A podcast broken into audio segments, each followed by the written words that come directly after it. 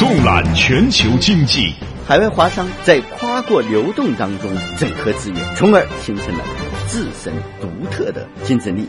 纵深时事焦点，因为你 CPI 上涨，意味着你的货币的购买力下降。纵论热点话题，转变经济发展方式啊，是涉及到我们民族复兴以及五十年、一百年以后，我们还能不能平稳健康的发展？经济纵贯线，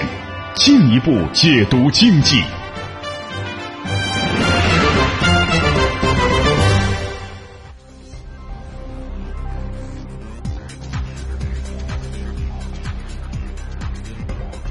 把握中国发展脉动，进一步解读经济。您好，听众朋友，欢迎收听这个时段的《经济纵贯线》节目，我是主持人张毅。您好，我是 Lichi 经济纵贯线今天继续为您送上权威的信息发布专家的分析解读，还有中国社会消费最新动向的深入探讨。马上来听一下今天节目的主要内容。二零一四年，中国四 G 网络进入商用元年，中国国航航班首次开启空中宽带系统体验之旅。网络技术进步带来更多商业新机遇。港口互联互通、临港产业、物流、金融等领域合作不断推进。近期，关于二十一世纪海上丝绸之路建设的新规划与新举措陆续涌现，相关概念股也不断迎来利好。丝绸之路经济带和海上丝绸之路建设必将成为区域发展新亮点。新浪微博成功登陆纳斯达克，上市首日大幅收高百分之十九。中国企业在先赴美上市热潮，本期经济纵贯线与您共同关注。听众朋友，今天节目的上半时段，我们要来关注一下中国移动互联网今年以来啊非常热的一个话题，那就是四 G 网络。嗯，二零一四年啊，中国的四 G 网络步入了商用元年。那么在四 G 商用推出之后啊，中国三大运营商中国移动、中国联通和中国电信呢，纷纷发力转入了四 G 模式。是的，除了三大运营商之外呢，近日中国国际航空公司也加入到了四 G 应用的浪潮当中。中国国航十八号宣布，从当日起向部分航班上的旅客提供机上宽带互联网服务。那随着四 G 网络环境的成熟，整个移动互联网产业将会发生什么样的变化呢？又会给中国乘坐飞机的旅客带来哪些新的飞行体验？我们接下来将跟随业内专家和本台记者的分析解读，去共同了解一下相关的话题。嗯，那么有过乘坐飞机经历的朋友啊，可能都有一个共同的体会。啊，几个甚至是十几个小时的飞行啊，飞机上不能上网，实在是有点太熬人了。是有的时候飞行时间太长了，觉得上面的杂志都看完了，然后电影又觉得自己看过了哈，就觉得很无聊，想上网冲冲浪了。是。不过从现在开始呢，在飞机里上网将会成为现实。中国国航就宣布，十八号开始向部分航班上的旅客提供机上宽带互联网服务。那飞机宽带上网听上去很美啊，实际的效果究竟怎么样呢？会不会影响到飞机的安全性呢？首先，我们来听一下记者潘莹、中方的详细报道。在飞机上聊聊天、上微信、打网络电话。目前，中国国航分别从北京和成都起飞的两个航班，首次开启了空中宽带服务。歌手肖央和他的朋友成为了这次空中宽带互联网体验的幸运者。他兴奋地说：“啊，我们在这个。”万米高空上，在飞机上用互联网实现这个互联，而且不光谈了话，我们还一起唱了首歌。我在北京飞往成都，他在成都飞往北京，就很奇妙的一种体验。呃，刚才信号质量，我觉得呃其实非常好啊，这个画面非常流畅，但是整体非常好。国航宣布，从本月十八日起，向部分航班上的旅客提供机上宽带互联网服务。而早在去年七月，国航就开始在部分航班上提供全球卫星通讯互联网服务，乘客可在机舱内发微博、收邮件，并与地面沟通。国航机上上网办公室主任张允称，此次升级为宽带是国航上网服务的进一步升级。这一次的测试呢，我们为了验证技术的效果，我们也开放了呃自由上网的这么一个新的模式，也就是说你可以随心所欲的去你想去的网站。最大的一个不同的话，这一次我们单独在呃在这个带宽当中分配了一定的带宽来做电视的直播。国航推出的机上宽带服务使用了最新的四 G 技术，网络宽带可达三十兆。借助机上宽带网络，旅客可以和地面一样顺畅上网，查看实时新闻、发送邮件、网上购物，还可以进行视频通话。值得一提的是，旅客可以自由地使用个人电脑、Pad 等电子设备，但不允许打开手机。航空知识杂志副主编王亚楠介绍说，这主要是出于安全性的考虑。因为之前呢，对于飞机的电子设备呢，管理的是做法比较单一。因为当时我们还只有手机，所以在飞机上，手机的信号对飞机是有干扰的。对，很简单，手机的信号跟那个飞机的电子设备共频啊，就频率是一样的，它会干扰。但是随着时代的发展，你要知道，现在除了手机以外，有很多移动设备，像什么 iPad 对吧？这种东西，还有一些这种智掌上智能电脑，那么他们都可以上网。那随着我通过研究表明，他们使用的 WiFi 信号对飞机是没干扰的，所以说现在就允许他们来在飞机上连接连入网络使用。据了解，空中宽带的网络系统和飞机其他系统是物理上分别独立的系统，不会影响到飞机的飞行安全。当然，这也意味着乘客只能连入飞机自带的宽带网络进行上网，而无法使用自己的无线网卡。在欧美国家，目前百分之三十以上的飞机基本上可以在空中使用网络。早在两年前，澳洲航空公司也提供过类似的宽带服务，并向乘客收取十二点九至三十九点九澳元的费用，以弥补高昂的成本。但市场反应平淡，只有不到百分之五的乘客使用，以至于澳航不得不在九个月后终止了这些业务。国航表示，空中宽带业务最快要到二零一六年年初才能够进入商业推广阶段，是否收费还要视商业模式而定。目前，英国维珍航空、阿联酋航空等航空公司的一些航班上已经允许在飞机上使用手机，直飞飞机上配有自己的手机信号塔，也就是通常所说的基站，用于避免与飞机设备互相干扰。航空知识杂志副主编王亚楠说：“美国等国家的航空部门也正在研究飞机上使用手机的新规定。未来可能会允许手机直接使用，这个也是在一个研研究中的方案。换句话说，就是在未来，也可能手机有一天都会允许你在飞机上打电话。”嗯，感谢我们记者潘莹和中方的报道。张毅，你看啊，飞机不再是通讯的禁区了哈，这就意味着飞机可能成为新的商务平台了。那以往飞行呢，给商务人士所带来的不便将会被彻底消除。那这对于民用航空来说呢，也是意味着新的服务方式和新的发展契机。是。那么更重要的是呢，对于乘客来说，你看飞行的体验将有可能得到进一步的改善了。好的，更多相关的话题的深入解读呢，我们马上电话连线中国民航管理干部学院。航空运输服务研究所所长邹建军先生来听听他的解读。邹先生您好，你好，主持人。邹先生哈，我相信您也经常坐飞机出差哈。对于经常要坐飞机出差的人来说呢，你看飞机上打电话、上网，理论上是不可能的，因为这些行为会影响飞行的安全，而且相关的规定也是禁止这些行为的。现在呢，中国国际航空公司和中国移动也是开始实验地空宽带了。那这种宽带呢，是真正的互联网接入，而且理论上速度非常的快。从技术上，飞机上上网早已经成为可能了。那您认为这一次地空宽带会给民航带来哪些技术上的进步？又会带来哪些新的技术应用方式呢？呃，这个是这样来看，就是说，可能从我们国内的大家的感受来讲，就是飞机上使用这个个网络或者是打电话呢，我们还没有太接触。但是在欧美，比如尤其是在美国，它的百分之三十以上的飞机基本上在我空中就可以使用网络了，甚至我我们也可以看到前不久。呃，欧美还在这个试着去改变这个它的这个安全的管理规定，嗯，就是飞机的起降过程当中，呃。它也开始允许使用一些，比如说平板设备，所以这一次就是说，我们可以看到中移动和国航的这种合作提供的这种，就就是基于这种呃地空的这种网络连接方式，我们可以看它几乎是呃根据它的这个新闻稿，它可以提供一百兆的这一个带宽的这样一个服务，所以在这种情况下，呃，使得空中的这种互联应用就会成为一种非常的可能。那么这这种应用一旦间实施之后，实际上它可以带来很多的一些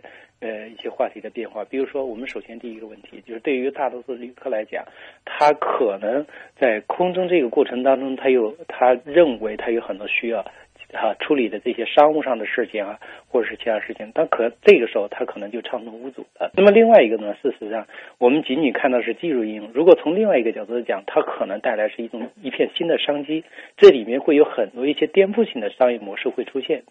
呃，尤其是在我们今天讲这个呃社交媒体啊、大数据啊这些应用的时候，那么可能会有很多的商人，甚至不仅仅只是说航空公司在这里面获取一个什么样的收益，就是可能大多数呃就是无论是这个这个呃互联的提供商，还是我们这各种不同的用户，都可能在这个地方获获取一定的收益。嗯，当然哈，当飞机上在飞机上面能上网了，当这个成为一种现实，大家可能更关心的就是安全问题了。那这种飞机宽带上网，按照目前技术水平，安全上是不是现在真的已经有保障了呢？呃，这个里边我觉得。就是看您提的是哪个安全呢？到底是指的飞行安全，还是指的就就是说我们个人的这种网络的安全？飞行的安全，首先我们是应该是这样看的，就是说，呃，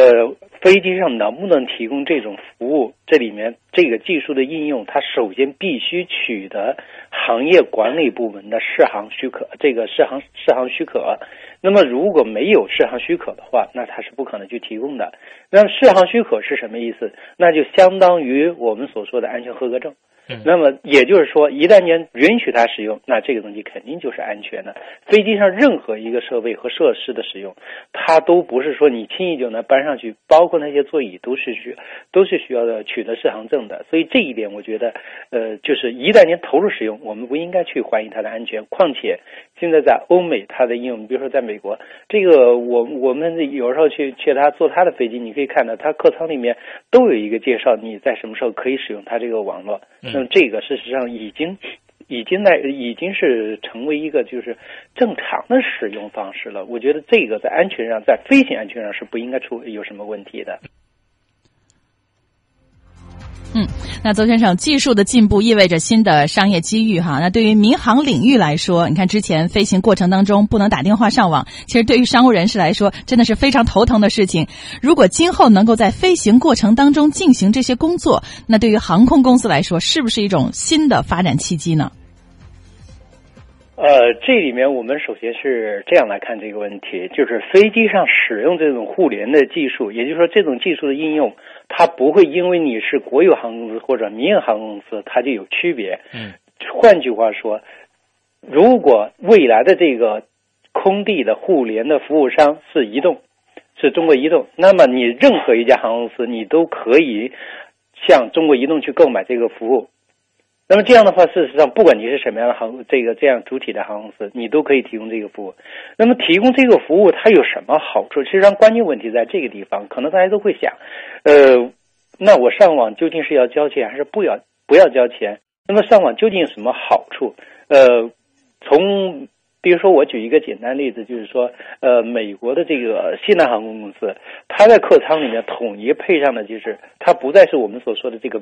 这个座椅上的这个椅背后面的那个屏幕了，那个那个液晶屏了，而是什么清一色的平板。但是这个平板呢，它是可以进可以进行无移动互联的。那么这样的话，事实上，在这个应用当中，它各种应用。它已经不是由这家航空公司来解决了，他会找一个服务商，这个服务商来给他灌输这张平板的内容。那么对于航空公司而言，我告诉你的是，你可以在我的客舱里面使用这套资源，我这套资源给你用了。但是对于我，对于我来说，你必须在这个使用过程当中，你有多长的时间是给我来，我来卖给别人。那这个时间是干什么？那肯定是就我们所说属于所谓的广告的时间，或者是流量的时间，这样一些一些概念。所以这样的话，事实上就是说，对于航空公司而言，对于其他的一些商人商人而言，都可能在这里边找到一种，就是我们说更多的这样一个商业机会。嗯，啊，旅客在飞机上能够上网，那么反过来看啊，航空管理部门是不是也需要改进管理方式，升级相关的系统？航空管理部门。对这方面啊，有什么样的监管新举措吗，邹先生？呃，这个可是必然的。我前面已经说过，你首先你必须取得适航许可，而且适航许可现在我们可以看，在互联应用的过程当中，呃，几乎已经取得应用，在应用的这个实践当中，实际上它是有规定的。比如说，我们一直讨论的，在这个起降阶段能不能使用这种电子设备？而那么这里面事实上同样就面临着这种互联设备是不是也能使用？那么我们从现在实事实的这个情况来看，实际上这种起降阶段可能就会受限。那这里面之所以说要受限，那是什么？是基于安全审定这个试航审定的过程当中，它得出来的结论。所以。事实上，你这个新技术的应用就意味着我试航审定技术必须要得到提升，反过来我才可能说你这个是安全的，或者是不是安全的，嗯，或者说在什么阶段可可用，什么阶段不可用。如果你你自身的技术得不到这个升级的话，那么不可能你最后得出所谓的这个试航准入的这样一个一个一个一个一个一个许可证的这个话题了。好的，非常感谢中国民航管理干部学院航空运输服务研究所所长邹建军先生的分析评论。再见。好了，听众朋友，稍后我们将会为您带来更多的四 G 网络带来的更多商业新机遇。您正在收听的是《经济纵贯线》。好，听众朋友，直播间里与您相伴的依然是李雪和张毅。刚刚呢，我们聊过了四 G 网络在航空领域的应用。那接下来呢，聚焦四 G 落到地面啊，我们每个普通手机用户的四 G 体验以及运营商的业务进展。嗯，二零一四年啊，中国的这个四 G 网络啊步入了商用元年。那中国工业和信息化部的部长苗圩呢，此前曾经公开表示啊，四 G 是通信业发展的趋势，但是在推进过程中啊。还存在一些问题，基站建设和终端产品研发呢，是制约中国四 G 发展的最大的短板。是的，那四 G 商用推出到现在，各家运营商对四 G 的高调宣传，让不少民众对它都充满了好奇。那么，三大运营商的四 G 业务到底进展的怎么样了？目前中国四 G 网络覆盖的如何？价格又是否真的做到亲民呢？来听一下记者王全文、实习记者郭少丹的详细报道。嗯，有一部分客户办了，但是有些客户还是用的二 G 或者三 G。去年年底，中国四 G 牌照正式发放。不过，经过近半年的运营，中国移动、联通、电信三大运营商依然在四 G 业务上各自存在着短板。比如说，中国移动作为首家推出四 G 业务的通讯商，依然面临着覆盖面狭窄的窘境。中国联通还未完成完整的四 G 网络覆盖。中国电信虽持有 4G 营业牌照，但其手机业务尚未上市。呃，是这样的，因为咱们这 4G 不是刚刚开始，就是没多长时间，它有些地方的话，它的信号可能没有覆盖那么完全，然后到时候咱们就会，比如说周围没 4G 信号了，它可能又会给您切回 2G 或者 3G。咱们现在目前为止呢是四 G，它是推出了四 G、三 G 一体化套餐，但是四 G 网络呢现在目前还没有正式开始使用。咱们现在是在友好体验当中。现在如果您办了四 G、三 G 一体化套餐的话，用的都是三 G 的网，四 G 的网络呢现在咱们目前还没有。嗯，四 G 的手机的话呢目前还没有上市，这个的话目前公司那边没有给到咱们具体的一个上市的时间，没有明确。尽管三大运营商在 4G 业务上各自存在着短板，但广告宣传中飞快的 4G 网络速度让很多用户不免动心。家住青岛的杜先生就很想体验一下运营商所宣传的 4G 网速之快，但青岛联通的 4G 覆盖却给他泼了盆冷水。那我这边呢是联通的用户，我一直对 4G 比较感兴趣，然后知道青岛这边呢可能是有 4G 信号了，然后就问了一下青岛联通这边工作人员，那会儿告诉我说。无法确定我们这边是不是有联通的这种四 G 的信号。然后我想了想，就算我升级到四 G 的手机，也可能是享受不到这种四 G 的服务。但是说什么时候能有这种四 G 的信号，他们也说不准。除了覆盖不足，高昂的资费也是被用户们诟病的地方。以中国移动为例，在提升速度的前提下，单位流量的费用并没有降低，资费并不亲民。对此，工信部电信研究院通信标准所无线与移动研究部主任工程师沈佳表示，目前三大运营商之间正面的竞争还没有开始，所以价格不会迅速的降下来。现在这个国内这个三个运营商之间的这个四 G 的竞争还没有达到一个正面的、很激烈的一个竞争的阶段，在商言商的角度上来说，就是说可能他不会说自觉自愿的，就是很快速的把这个价格降下来。针对目前的四 G 资费过高。工信部部长苗圩曾表示，要通过运营商之间的竞争，把资费降下来。呃，我们去年年底发放了这个三张这个四 G 的牌照给三家基础运营商。我也关注到，啊，这个社会上反映呢，我们资费还是呃高，这是一个事实，我们也承认。呃，我们也督促三家运营商呢，这个能够考虑到人民群众的这种期盼。总体上解决这个办法不是靠政府的这个作用，更重要的是鼓励竞争。通过竞争呢，一定能够把这个资费啊降下来，达到人民群众满意的这个效果。抛开资费的系列诟病，有很多正在使用 4G 的用户反映，自从买了手机就很少见到 LET 信号，甚至还有些用户反映，使用 4G 手机后，竟发现手机电量消耗很快。对此，中国联通网络技术研究院首席专家唐雄彦教授介绍说，这是由于 4G 网络覆盖不完全的原因，导致目前使用 4G 的用户手机耗电会增加。因为现在我们很多使用的四 G 手机呢，它实际上是一种多模多屏的手机，所以这样它就有可能会经常会处在没有四 G 信号的地方，它就会从四 G 跳到三 G，或者说呃二 G。那么呢，这时候有可能会导致它手机的这个耗电也就会增加，因为这些东西可能是会随着这个四 G 的网络的进一步的完善，可能相关的问题才会逐步得到解决。沈佳则表示，目前四 G 技术从网络覆盖到技术成熟还需要一个过程。那么，按照中国移动现在的进度呢，可能现在才完成了就是十几万不到二十万的这个基站的呃建设。那么今年年底之前呢，它会达到五十万个基站。就即便是比如说优先覆盖的这些大城市，像北京、上海，那么这个建设的这个过程当中呢，也有一个不断优化的一个过程，啊，不是说我把这个基站布下去了以后，马上就能获得很好的效果，因为呢，首先呢，就是说这个新的技术，四 G 技术和在原来三 G 技术它的技术特性不太一样，那么这些工程人员呢，也要根据先布下去了以后，根据用户的反应，根据这个呃性能的一些评估，不停的去优化这些参数，逐渐逐渐达到一个一个优化，所以这都也都是一个。呃，比较正常的一个过程。嗯，非常感谢记者的综合报道。看来啊，从这个资费到覆盖，四 G 呢不断遭到了中国用户的这个吐槽和抱怨啊。嗯，是。各家运营商对四 G 的高调宣传和这个不给力的网络现实啊，让用户感受到了较大的落差。那一项新的技术从推出到完善呢，需要一个过程。但让那些敢于第一个吃螃蟹的人啊，也只能是让用户们对四 G 说啊，爱你并不容易。的确啊，在四 G 大潮席卷全球的时代呢，和韩国、新加坡、日本、美国还有部分欧洲国家相比呢，中国四 G 商用起步是比较晚的。那么是谁拉开了四 G 的帷幕呢？各个国家的四 G 的网速又是怎么样的？哪个国家的四 G 发展的最好？各个国家对于四 G 发展的策略有哪些不同？我们最后来了解一下。全球四 G 发展的情况。嗯，那么四 G 商用最早的国家呢是瑞典，在二零零九年年底的时候开始商用，但是呢，目前瑞典的四 G 用户呢仅占百分之十三。和瑞典相比啊，在二零一零年九月推出的四 G 商的这个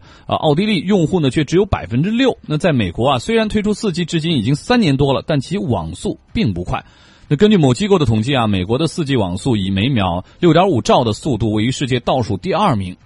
那么，中国工信部电信研究院的沈佳博士介绍说呢，像美国这样的国家，由于地区的差异比较大，推广难度呢也是比较大的。我们来听一下。那么美国实际上整个以上马四 G 的这个网国家里边，它属于比较落后的，就是网速可能相对来说不是很很快的一个大国。像美国一样的大国，包括我们像中国这样的大国，因为它毕竟它这个呃地区的差异比较大，城市和这个农村之间的这种差异比较大，所以它就是很快的建设一个呃到处都一致的，然后就是覆盖都很好的，然后容量都很高的这样的一个网络，成本也比较高，时间也比较长，难度也比较大。呃，相反是像韩国这样的国家，它毕竟是比较小，然后这种城乡差距啊，地区性的差距啊，包括这个用户的这个支付水平的这种差距也都比较小，所以它比较容易发展的比较快。所以韩国现在是发展比较快的。嗯，那有统计机构就测算，二零一三年呢，韩国四 G 智能手机的普及率接近了百分之八十，排到世界第一位。那目前在公共交通工具上实时收看体育比赛直播，或者通过网络点播电视剧，在韩国十分的常见。那另一方面呢，使用移动终端可以实现交互传递，比如在观看赛事或者电影的同时呢，和他人。讨论等等，移动互联网专专家富强就说啊，现在韩国呢是国内的运营商、移动应用商学习的一个榜样。嗯，那么在四 G 大潮席卷全球的时代啊，各国的这个策略和发展的战略啊也有所不同。但是无论怎样啊，三 G 向四 G 的转变最大的区别就是速度的提升，只有高速的四 G。网络环境、亲民的这个资费、成熟的移动终端产品，才能给用户呢一个升级成四 G 的理由。嗯，我们看到中国的四 G 商用推出之后呢，无论是手机终端，还是运营商，还是配套商等等，都带来了前所未有的发展空间。那整个移动网络应用产业链也必将随着四 G 网络的升级，带来应用体系的变革。对，我相信啊，此刻收听我们的节目的一些朋友，可能早已经是这个四 G 的用户啊。对，还有一些朋友可能也是盼着四 G 能够早日的在这个身边啊，能够呃随时去使用啊，畅游无限啊。嗯。那对于我们的节目还有话题，您有什么想法和建议，都欢迎您随时和我们一起互动啊。您的亲身经历和感受告诉我们，您可以发送邮件到 china at cri dot com dot cn，或者拨打语音留言电话。八六一零六八八九二零三六，嗯，也欢迎您登录华语广播网 triple w dot chinese radio dot cn 在线收听我们的节目，记得给我们留言。经济总管线期待您的参与。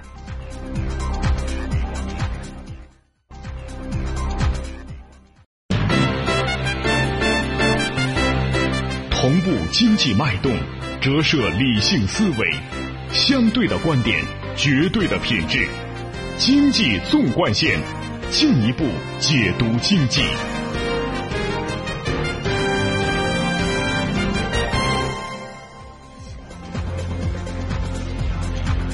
港口互联互通、临港产业、物流、金融等领域合作不断推进。近期，关于二十一世纪海上丝绸之路建设的新规划与新举措陆续涌现，相关概念股也不断迎来利好。丝绸之路经济带和海上丝绸之路建设必将成为区域发展新亮点。新浪微博成功登陆纳斯达克，上市首日大幅收高百分之十九。中国企业再掀赴美上市热潮。本期经济纵贯线与您共同关注。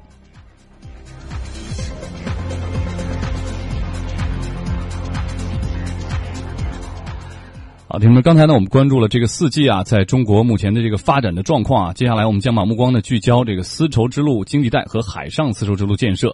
第八届泛北部湾经济合作论坛呢，将于今年的五月十五号在中国南部的广西南宁举行。本届论坛的主题呢是携手推进泛北合作，共建海上丝绸之路。多家中国财经媒体呢也分析预测，随着海上丝绸之路建设的不断推进，相关概念呢将迎来利好。我们先请财经编辑钟方介绍一下最新的报道。钟方你好，主持人好，听众朋友大家好。中国商务部上周末是披露了第八届泛北部湾经济合作论坛将于五月十五日在南宁举办。目前呢，各项筹备工作进展顺利。本届论坛将会围绕着二十一世纪海上丝绸之路的战略构想、重点领域和实现路径进行深入的探讨，务实推动港口互联互通、临港。产业、金融、陆路跨境、人文等领域的合作，希望在政策沟通、道路联通、贸易畅通、货币流通和民心互通等方面啊，探寻有效的。途径。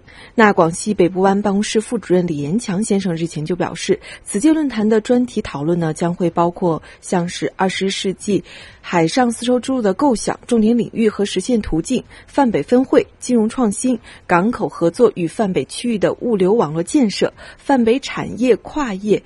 投资模式的创新，泛北文化传播的合作和创新。他还表示啊，作为历史上最早的海上丝绸之路的始发港，广西将通过做大做强港口，建设北部湾现代综合交通网络，发展临港发展临港产业，完善平台建设，实现边海联动等等举措，积极参与二十一世纪海上丝绸之路的建设。嗯，那近期关于海上丝绸之路的新亮点呢，真的是不断的涌现。我们的记者最近也了解到呢，一方面，中国商务部新组建了欧亚司，主要负责制定二十一世纪海上丝绸之路和丝绸之路经济带相关政策的规划。那另一方面呢，浙江省正在加紧对二十一世纪海上丝绸之路进行前期的准备和调研，具体由浙江省相关负责人牵头。那除了宁波市之外呢，舟山群岛新区有望成为二十一世纪海上丝绸之路的。重要区域和港口节点，具体的情况我们来听一下实习记者郭少丹的报道。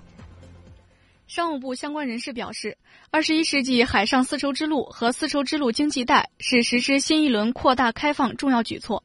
俄罗斯及中亚国家作为丝绸之路经济带始发站，在其未来建设发展中将会发挥重要作用。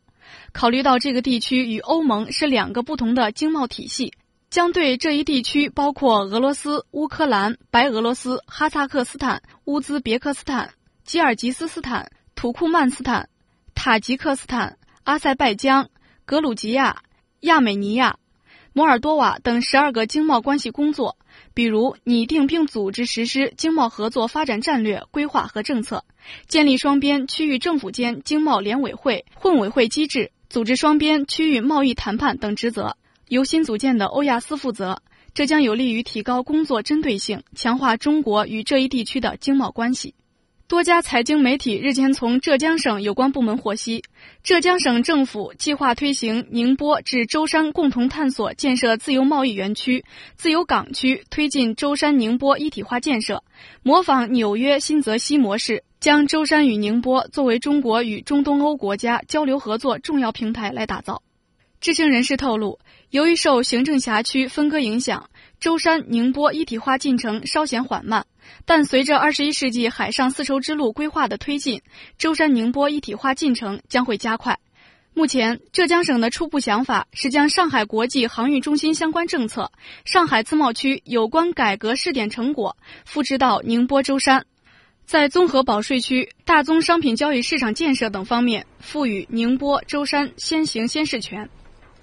好，非常感谢实习记者郭善丹的报道。那我们知道啊，这个丝绸之路呢是古代中国跟中亚、南亚、欧洲还各国呢交往而形成的重要这个商道，而海上丝绸之路啊也是中国与东南亚以及印度洋沿岸各国之间发展贸易的这个重要的海上通道啊。那么，丝绸之路经济带和二十一世纪海上丝绸之路经济带，我们看到商务部是把他们啊这个。呃，放在一起来说的整体的规划呢是非常全面的。嗯，自从去年中国领导人习近平提出之后啊，也是频频成为众多国际经济会议关注的热点了。特别是中国的相关机构和区域内的各国啊，也都在加大政策的调整力度，推进两条丝绸之路经济带的这个建设。呃，中方目前中国在这方面具体都有哪些实际的举措呢？确实啊，正像这个主持人张毅所说的，海上丝绸之路也是古已有之。嗯，那二零一三年的九月份和十月份呢，习近平主席就先后提出了建设丝绸之路经济带和二十一世纪海上丝绸之路的主张。那这一主张呢，是随后被写入了中共中央关于全面深化改革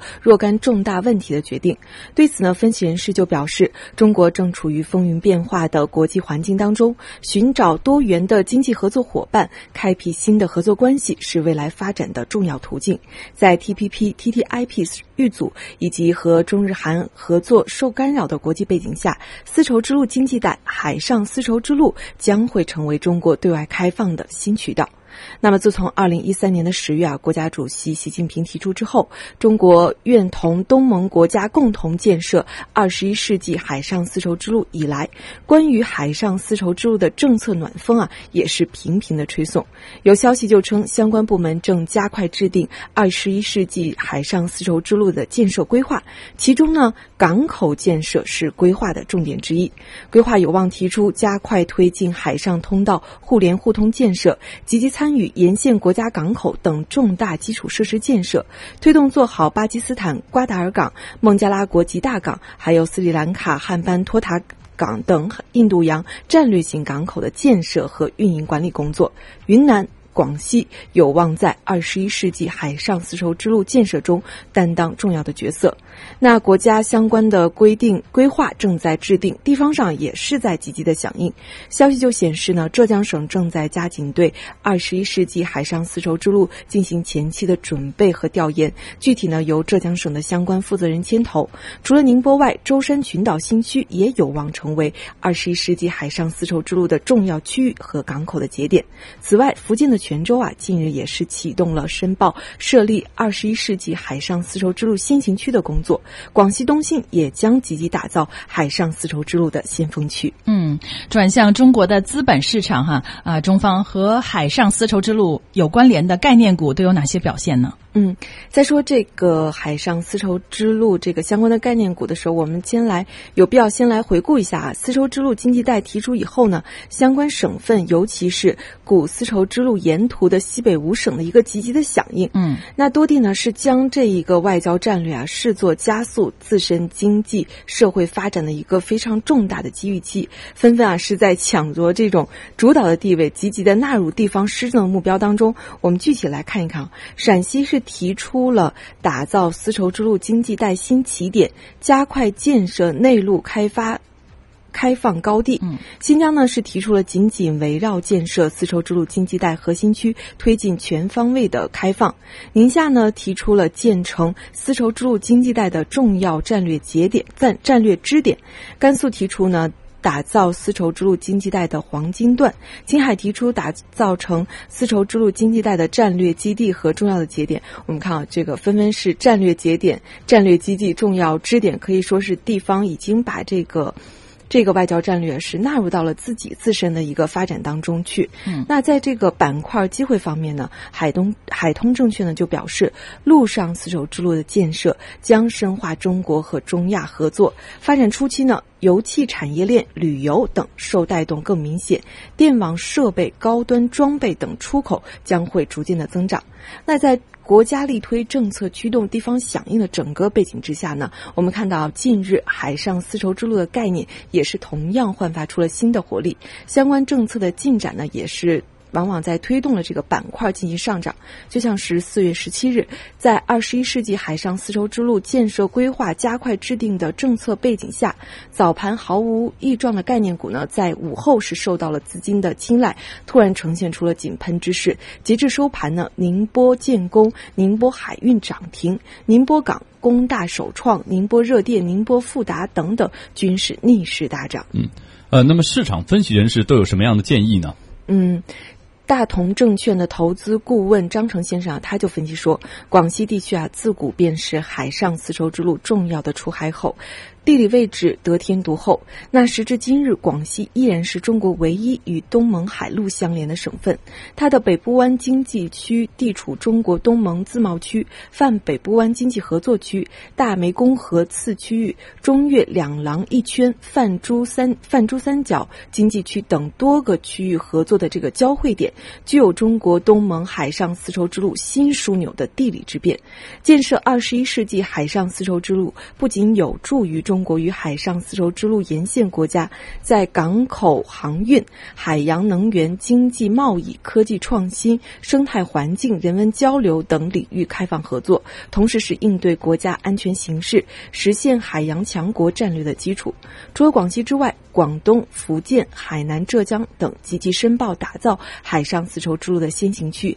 也是有望成为海上丝绸之路的热点区域。那多位市场专业人士也是预计，随着丝绸之路一体化建设的不断推进，相关港口、物流等基础设施建设的先行，深化开放。利好这个能源、贸易、旅游等产业。同时呢，海上丝绸之路的规划制定将直接提升北部湾城市群以及广东、福建、海南、浙江等省的港口城市的一个投资的热度。在上市公司方面呢，港口类的上市公司会首先的受益。长期来说呢，区域能源、贸易、旅游等产业有望受益于深化开放。近期啊，多个区域呃区域的概念是轮番炒作，节奏是难以把握。目前呢。那看整体是处于一个概念的炒作阶段，投资者可以注意把握盘面的热点节奏，逢回调关注区域港口类个股的炒作机会，注意控制仓位。嗯，好的，非常感谢财经编辑中方的介绍啊。我们由衷的期望啊，丝绸之路经济带和二十一世纪海上丝绸之路能够迎来合作共赢、共同发展繁荣的局面，造福各国人民。好，经济纵贯线，稍后我们继续。您正在收听的是。经济纵贯线。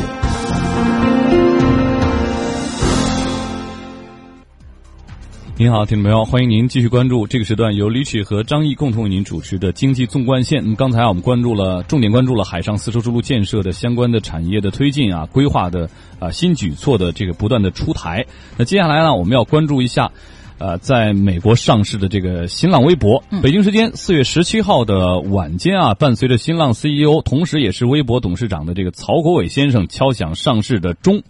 那么新浪旗下的微博业务在创立不满五年的时间里，成功的实现了独立上市。那么两位微博用户的代表姚晨和王力宏啊，也作为敲钟的嘉宾啊，应邀来到纽约纳斯达克。股票交易所是的，姚晨和王力宏哈这两位，一位是演员，一位是歌手。嗯，虽然身份不同，但是在微博世界里都是当之无愧的大 V 用户。大 V，对，你看姚晨呢，目前在微博上的粉丝数量就超过了六千万人。两人当天还特别录制了一段视频，齐声恭祝微博股票大涨。那么这次微博 IPO 发行价呢定在十七美元，上市募集资金啊最高可达三点二八亿美元。上市首日啊，截至收盘的时候啊，微博股价是报二十点二四美元，涨幅呢约为百分之十九点零六。嗯，其实可以看到呢，中国企业赴美上市正在再次的掀起一波热潮。那目前已经提交招股书的京东、猎豹移动、聚美优品、途牛正在排队等待美国上市，而潜在上市公司呢还包括有阿里巴巴、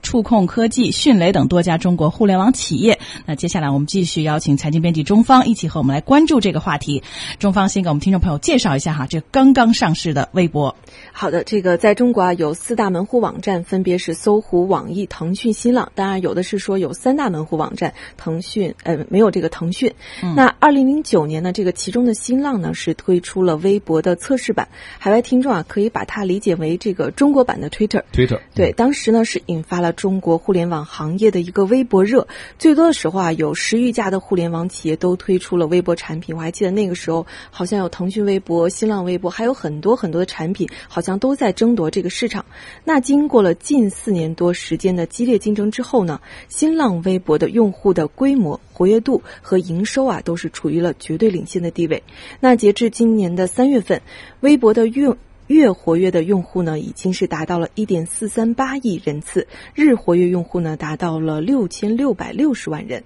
是中国活跃度最高的社交媒体。应该说啊，它在政府、企业、明星、名人与普通网友的互动中扮演着一个非常重要的角色。嗯，那再来看看这个商业化方面，二零一三年第四季度，新浪微博的营业利润是达到了三百万。美元成为了中国第一个盈利的社交媒体平台。那上个月底呢，新浪微博是正式更名为了微博，这也去足以证明啊，它这个业界老大的地位。嗯，以前是新浪微博，现在直接直接叫微博，没错 呃，微博这次成为全球范围内首家上市的中文社交媒体，具体的发行情况怎么样？呃，还请中方给我们详细的介绍一下。那根据了解呢，微博此次共发行了一千六百八十万美国存托股，那这个存托股的我们这个简称为 ADS，定价为呢十七美元每 ADS。那这个每 ADS 呢是代表了一股微博的普通股。微博的 ADS 呢是于四月十七日在纳斯达克的全球精选市场开始交易，代号为 WB。高盛集团亚洲公司和瑞士信贷证券美国公司是本次 IPO 的联席以主成交上。那根据分析呢，这和三月中旬微博向美国证券交易委员会提交的 IPO 招股书相比呢，还是出现了明显的缩水。因为我们第一开始介绍过啊，就是这一次它如果是以十七美金这个每股的话，它上市募集的资金最高可达三点二八亿美元，但它最初在这个提交 IPO 招股书的时候，当时募资的这个金额最高是可以高达五亿美元。嗯那分析这其中一个下降的原因的所在呢，就是近来美股的发行市场的态势低迷，特别是科技股的表现不佳，因此呢，微博也是调低了发行价。那上市的首日呢，微博开盘就跌破了发行价，跌至十六点二七美元。好在啊，随后股价是逐渐的企稳，并出现了快速的拉升。上市首日截至收盘时呢，微博。股微博这个股价是报了二十点二四美元，涨幅约为百分之十九点零六。嗯，还真是啊！你看，高科技公司、网络公司呢，一直是美国证券市场上的中国概念股的主力哈。嗯你看，四月三号晚上，中国最大的 IT 职业教育公司达内科技在纳斯达克上市，成为了今年登陆纳斯达克的第一支中国概念股。那实际上呢，和新浪微博在同一天在纳斯达克上市的啊，还有乐居控股。那节目刚刚开始的时候啊，这个话题刚开始的时候，我们也介绍了，目前有多家企业正在等待赴美上市。哎，中方为什么现在这个阶段会涌现出赴美上市的热潮呢？确实啊，现在确实是涌现出了一个热潮，因为根据不完全的统计呢，目前至少有十五家以上的中国互联网企业啊准备赴美上市。那是什么原因推动着中国优质的互联网企业争相海外上市呢？我们一起来听一下财经评论员孙哲先生的分析。他说，海外上市能够给互联网企业带来更多的资金。就是作为互联网企业，因为大家都知道它这个成长性呢往往是比较好，那这样的话呢，海外市场欢迎它，那么它去海外呢就比较容易这个筹集资金，另外一个速度会比较快，是吧？它不用再像在国内这样，是吧？它需要排队，可能一排排两年。那么去海外上市的话，可能这个就说效率会比较高，因为你比如说去美国，它是注册制嘛，是吧？只要我拿出的这些材料，呃，是合规的，是吧？够达能达到美国这个市场的这个门槛，是吧？它很快就可以直接挂牌了。嗯，这个财经评论员孙哲呢是说，这个海外上市能够给互联网企业带来更多的资金。那同时呢，世界经济研究所的所长陈凤英呢就认为，国内市场的低迷啊，也是促使网企们出走的原因所在。最大问题呢，就是国内现在的市场不振，就是互联网上市也很困难，操作起来也困难，市场的信心也不足。所以我想呢，应该从两方面看：国际市场的兴旺，以及国内市场现在低迷，引起了我们互联网企业愿意到国外去，更容易上市，更容易融资，更容易拿到他们应该拿到的收益。嗯，那么根据中国证监会四月十号公布的首次公开发行股票申报企业基本信息情况表显示，那 A 股 IPO 排队的企业呢是六百七十五家。那针对 A 股 IPO 的漫长排队时间啊。中国概念股赴海外上市在先热潮啊，也就不足为奇了。确实是这样子。证监会的新闻发言人啊，近日也是表示了，目前企业排队积压的现象严重，新股发行方案呢也将会有所变化，可能会增加新申报企业的成本和负担。因此呢，鼓励企业选择在新三板挂牌、境外上市等多种形式融资。那对于国内拟 IPO 的企业来说呢，目前香港市场的认可度比较高。香港市场呢，作为中国企业海外上市。主力市场的地位依旧不变。那此外，除了香港市场以外呢，就是我们刚才看到的美国市场，也是成为了中国企业的主攻方向之一。嗯，正如中方刚才提到的，高科技公司、网络公司一直是美国证券市场上的中国概念股的主力。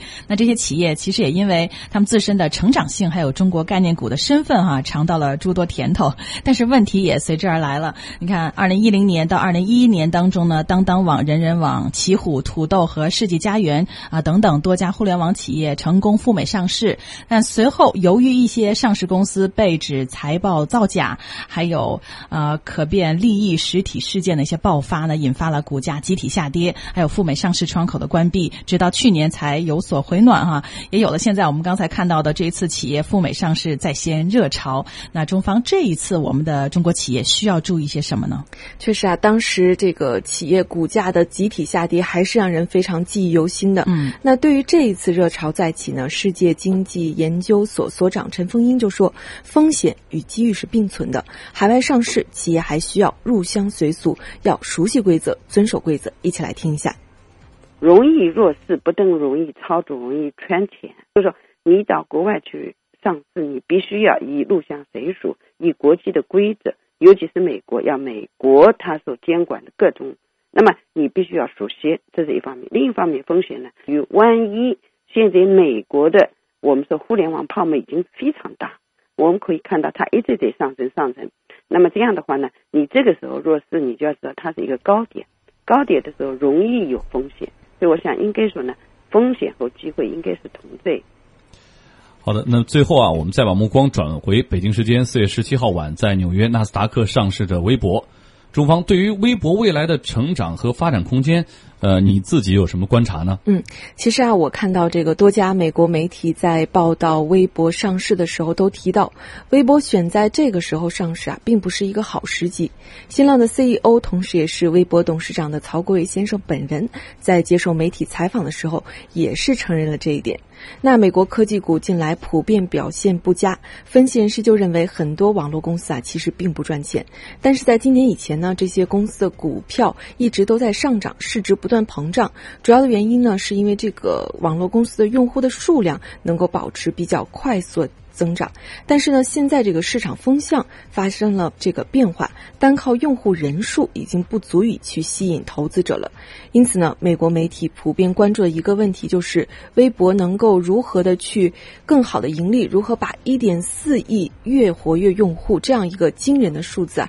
转化为真金白银。嗯，那我们再来看一下这个微博它本身的一个收入的结构。从它的收入结构来看呢，它的收入呢主要是来自于广告和增值服。服务两大板块，业内就认为呢，微博的广告增长依旧还是有很大的空间。此外呢，去年的第四季度，微博首次计入了来自于数据服务的收入。那在数据服务的推动下呢，微博非广告业务的收入是同比增长了百分之一百一十四，环比增长了近百分之六十。那在这在未来呢也是微博这个盈利增长的一个非常大的空间所在。我们看啊，也是在去年四月份的时候，阿里巴巴是以五点八六亿美元拿下了新浪微博百分之十八的股份。此外呢，未来还有按约定价格增持到百分之三十的收益。那其实这个。我们就看到有一个专家也是分析，就是 IBM 的资深战略分析师王琦呢，他就认为，在移动互联网的浪潮下，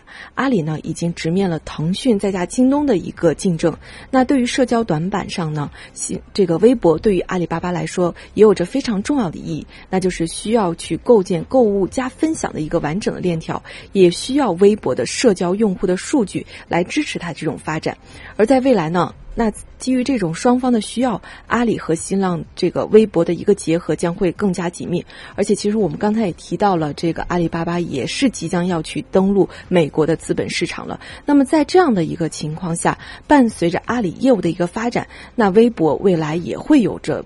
这个更好的发展和它的成长。嗯嗯，虽然说哈，有人说微博选在这个时候上市并不是一个好的时机，嗯，但是我网上看到有业内专家呢也写出了一些分析，说其实你看微博上市成功，它成为了中国上市公司中的社交媒体第一股，这个社交媒体第一股的特别意义还是非常重大的。你看，它会让未来的日子里社交广告还有搜索广告等等会成为互联网广告界并肩的两大广告模式，还有等等。尽管现在社交媒体很多啊，尤其是中文的社交媒体啊，也在。发展很多的这个呃电商啊什么，包括一些大的这个互联网公司都看重这一块，但是能呃首先上市啊，能至少是基于传统业务，它做的比较呃比较好，而且呃走跨出了一步。你们两位啊，我想问一下，你们平时上新浪微博吗？嗯，上以前上的频次 比较大，但是我觉得现在是因为微信的出现可能会减少了一些，上的比较少，但是觉得这第一股意义真的是很非常重大。好，对于我们的节目啊，您有什么建议和想法，都欢迎和我们一起互动啊！您可以发送邮件到 china at ci dot com 到 cn，或者拨打语音留言电话八六一零六八八九二零三六。嗯，以上节目言论仅代表采访嘉宾个人观点，与本台立场无关。好，今天断线，明天同一时间我们再会，拜拜，拜拜。